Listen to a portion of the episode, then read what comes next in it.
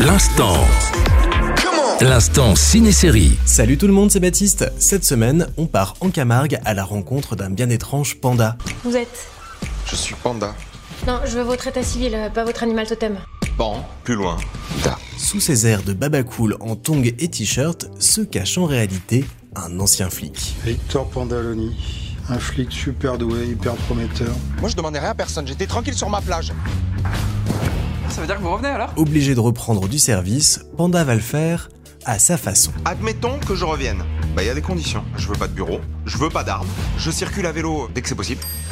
Et dernier petit truc, je me lève à l'heure que je veux. Julien Doré décroche ici son tout premier rôle principal dans une mini-série policière qui s'annonce à la fois zen et décomplexée. Un rôle qui convient très bien au chanteur, connu pour son sens de l'humour et de l'autodérision, et qui trouve ici un personnage qui lui ressemble beaucoup, il le confesse lui-même.